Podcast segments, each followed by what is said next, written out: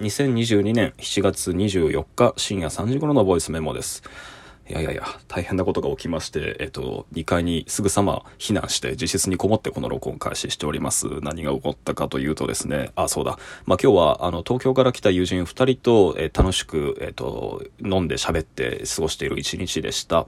えっと、一人は国際的に活躍してらっしゃる現代アーティストの曽根豊さんという方で、えっと、彼の作品はすごくこう、あの、迫力のあるものなので、ぜひ名前が気になった方は検索してみてみてください。で、その方が連れてきた、まあ、こっちはね、あの、まあ、古くからの付き合いでよく家にも遊びに来てるんだけど、えっと、大和田俊君という、まあ、サウンドアートと呼ばれているスタイルの作品っていうのを発表し続けている現代アーティストの方ですね。まあ、大和田俊君についてはもう繰り返し語ることもないでしょう。あの、まあ、何度も何度も話題出してる方です。で、その2人が遊びに来ていて、で、えっ、と、曽根さんはもういくつの方なんだろうな、50代だったかな。まあ結構そのお年を召してらっしゃるのにもかかわらず、大変パワフルな方で、あの、この家、首塚に遊びに来ても、まあ僕が、まあ、喋ってるうちにテンション上がって、いつも夜明かしちゃうんだけど、もうそれに全然こう平気でついてくる方なんですよね。で、どんどん声量も大きくなるし、で、その度にね、あの、どうか静かにしてくださいってお願いして、あの、いつも夜を楽しく過ごしてくれる方方なんですけど、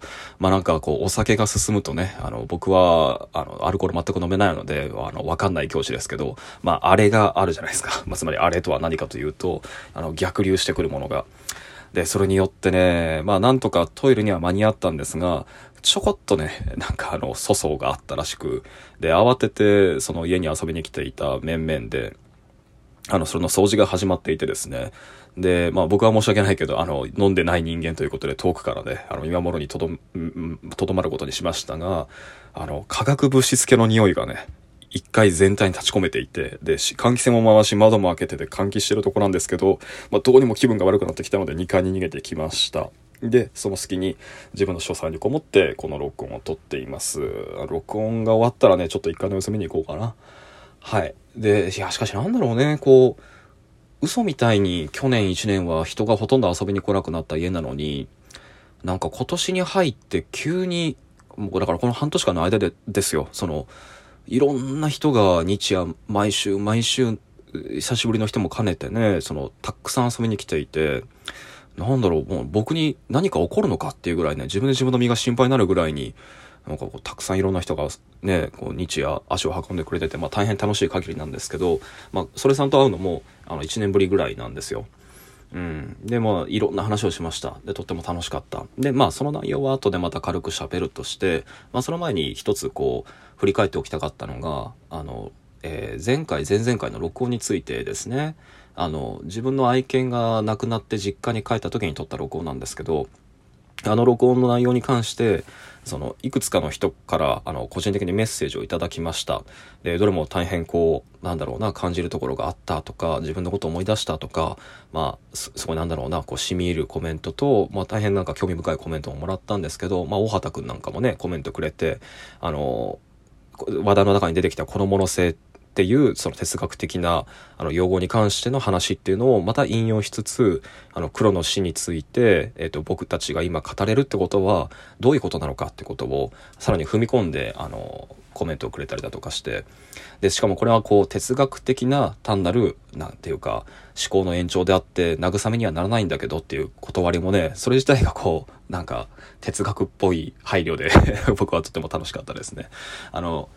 そうですねまあか、寂しいで言えば寂しいんですけど、まあ、ロゴの内容でも話したように、もうほとんど、あの、僕が実家出てった後に変わり始めているなので、あの、そんなに、こう、強い悲しさみたいなものは、あの、感じないんですよね。まあ、けれども、まあ、そうだそうだ、話したかったことは何かっていうと、あの、そういったコメントをもらう一方で、えっと、フォロワー数を何気なく今日確認してみると、一気に減ってるんですよ、フォロワー数が。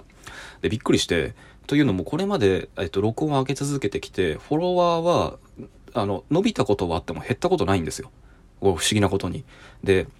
で、これもっていうのも不思議なもんで、つまり音声っていうコンテンツは直接にその人の人格の感触だとかに触れてしまうものだからこそ、まあ良くも悪くもその内容とあんまり関係がない、あの、なんだろうな、注目の集め方になるんだろうなと思ったんですよ。だから、絶えず絶えず、あの声を聞き続けてくれてる人っていうのは当然その僕の思想とか心情とか価値観だとか趣味だとかに、まあ、全てが全て同意して毎日聞いてくれてるわけではなくてあの僕の声を聞くってことがほぼもう習慣になってくれてるから聞いてくれてるんだと思うんですよね。でまあそういう方が、まあ、どんどんどんどん数としてはゆっくり伸びていてあの、まあ、僕はなんか怖いやら、まあ、とてもありがたいやらで不思議な感じなんですけど、まあ、しかし今回犬の死をについて話したことで一気にフォロワー数が減ったっていうのはあの、興味深いんですよね。まあもちろんショックでもあるんですけど、すごい不思議な感じ。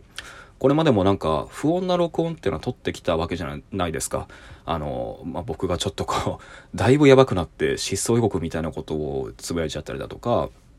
なんだろうな、その、書けなくなってきたどうしようみたいな不安のトロだったり、もしくは喋る内容は何も思いつかないけど、とりあえず僕はなんか、この声を聞く、話すってことに戻ってきたいし、それを、そこにしかもう可能性がないんだみたいな、後ろ向き極まれりみたいな感じのね、録音も撮ってきたりだとか、でも、その一個一個の録音がしかし、その度に一人ずつ二人ずつ、その、なんだろうな、ここのアカウントに、えっと、目を向ける人っていうのを増やしてきたわけなんですけど、今回は初めて、その、その数が減ったきっかけになったっていうのは、まあ、自分の中でもすごいこう興味深く考察材料になるところでしたね。やっぱりこう音声っていうのはうんまあ、タイトルと時間尺みたいなものは表示されてるけれども内容が一覧できないもの。で聞いてみないとわからないもの。で聞くという選択をした瞬間にその人の喋っている感情や人格に直接触れているって感触を与えるものであの距離を取りながら内容を確認するってことはできないものなんですよね。だからそのえっと、一応このラジオトークっていうアプリには、あの、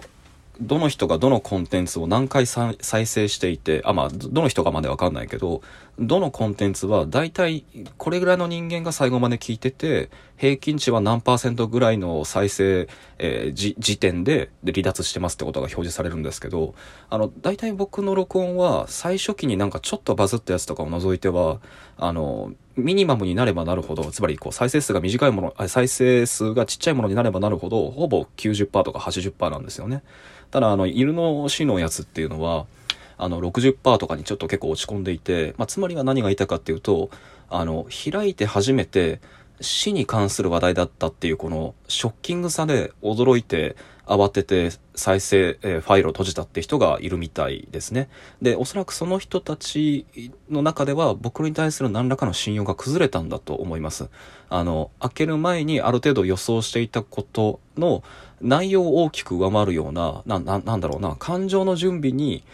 えー、追いつかない、えっ、と、内容ってのが届けられた時に、えっ、と、僕の録音ファイルを聞くときに期待していたものと、な、な、な、それに対して返ってくる内容とっていうのの、あの、ギャップっていうのが、まあ、許容範囲内を超えたんだと思いますね。で、今後この先も録音ファイルを開けるために、ひょっとしたらこういうショッキングなことが急に聞かされるのかもしれないという判断が働いて、えっと、フォローを切ったのかもしれないと。なんか、そういうことを考えると、やっぱりこう、なんだろうな、音声を聞くこと、音声ファイルを開けて聞くことっていうのは、やっぱりこう、それ自体が習慣化してしまうものだし、逆に言うと、あの、習慣化できないような、まあ、驚きや不安、恐怖みたいなものがあると、もう途端に二度と開かれないものになってしまうんだろうなってことも改めて痛感しました。まあ、だから、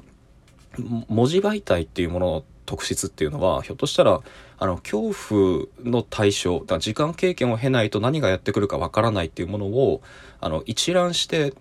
その、なんだろうな、先にして認識させるっていうところにもあるのかもしれない。だから、だからこそ文字で恐怖っていうものについて書くのは原理的な難しさがあるのかもしれないとか、まあなんかそんなこと思ったりしましたね。えー、っと、で、残った3分なんですけど何を話すかというと、まあ大変リスキーなことを話します。えー、っと、今日は、えー、っと、僕が短調に込めて書いてある最終的なテーマについて試しに人々に話してみました、友人たちに。えー、何かっていうと、まあ、今回の事件でも改めて僕はこの確信を新たにしたんですけど、やっぱりね、日本はいろんなもん山積みしてる問題の中心的な、こう、核みたいなものって何かっていうと、この国に正教と呼ばれるもの、正しく教えるという正教、国教というものが存在しないということが、いろんなことに歪みを与えてるんだと思います。あの、まあ、それにはいろんな理由がある。あの、神仏集合集合もあるし、廃仏希釈もある。明治維新もあるし、敗戦もある。で、敗戦に伴う天皇の象徴化もある。一応、建前上は、この国の、まあ、正教、国教とされるものは、あの、一応は神道と捉えられているところがあり、まあ、これ留保を置きます。えー、そして、その中に君臨している荒人が見とる、たる天皇がいるという立て付けにはなっているけれども、やっぱりあの、今回の安倍晋三が銃撃された事件の後の動向を踏まえてみても、やっぱり振り返って思うにですね、その安倍政権が、あの、意識的にであれ、あるいは無意識的な効果として現れてしまったのであれ、あの、後家に与えていた影響だというのは、まあ、象徴機能のまあ、散奪にあったのだろうなと思います。あ繰り返しますが、これは意識的であって、あ意識的、意識的な効果でなかった可能性もあると思う。まあ、なんでしょう。まあ、時間が短いので圧縮して喋りますけど、あの、生前単位ってパフォーマンスは、その緊張感の中で出てきたもののようには僕には思うし、っていうか、まあそういう分析もすでにありますし、で、その生前単位の一種返しとして体調不良による、あの、えっと、職務遂行断念っていうアナウンスも、あの、な、という記者会見もなされたのだと思うし、で、それに加えて、あの、宮内庁が体裁を整えて、えっと、もエピソードとして展開する皇家のお家騒動っていうものが、もはや、あの、まあ、特には小室圭の存在によって、あの、文春法によって追いかけられる芸能ニュースに、えっと、皇家の、えっと、家騒動、継承問題っていうのが落とされてしまい、他方は他方で、あの、えっ、ー、と、二世三世問題で醜く争うことを避けたいとのことで、あの、安倍昭恵が、その、まあ、子供を作らない家庭の可能性っていうのを安倍晋三と共にストーリーテリングするっていうことも踏まえ、あ、そして安倍昭恵と、あの、雅子様っていうのは、まあ、一切しか違わないんですよね。だから、雅子様と、えっと、あ安倍昭恵っていうのを並べて、えっと、論じる向きっていうのは、ただそれだけで実は、あの、後継の象徴機能っていうのを何か奪い取ってるってことに加担してるんだけど、まあ、そういうことに改めてこう無自覚であったんじゃないかってことを思い思い起こされる昨今ではあります。まあそしてさらにここが大事なんですけど、まあ正挙がないことによって何が問題かっていうとカルトっていうもののスケール定義ができないんですよね。あの自分の論敵を何かのカルトと認定する自然闘争状態になると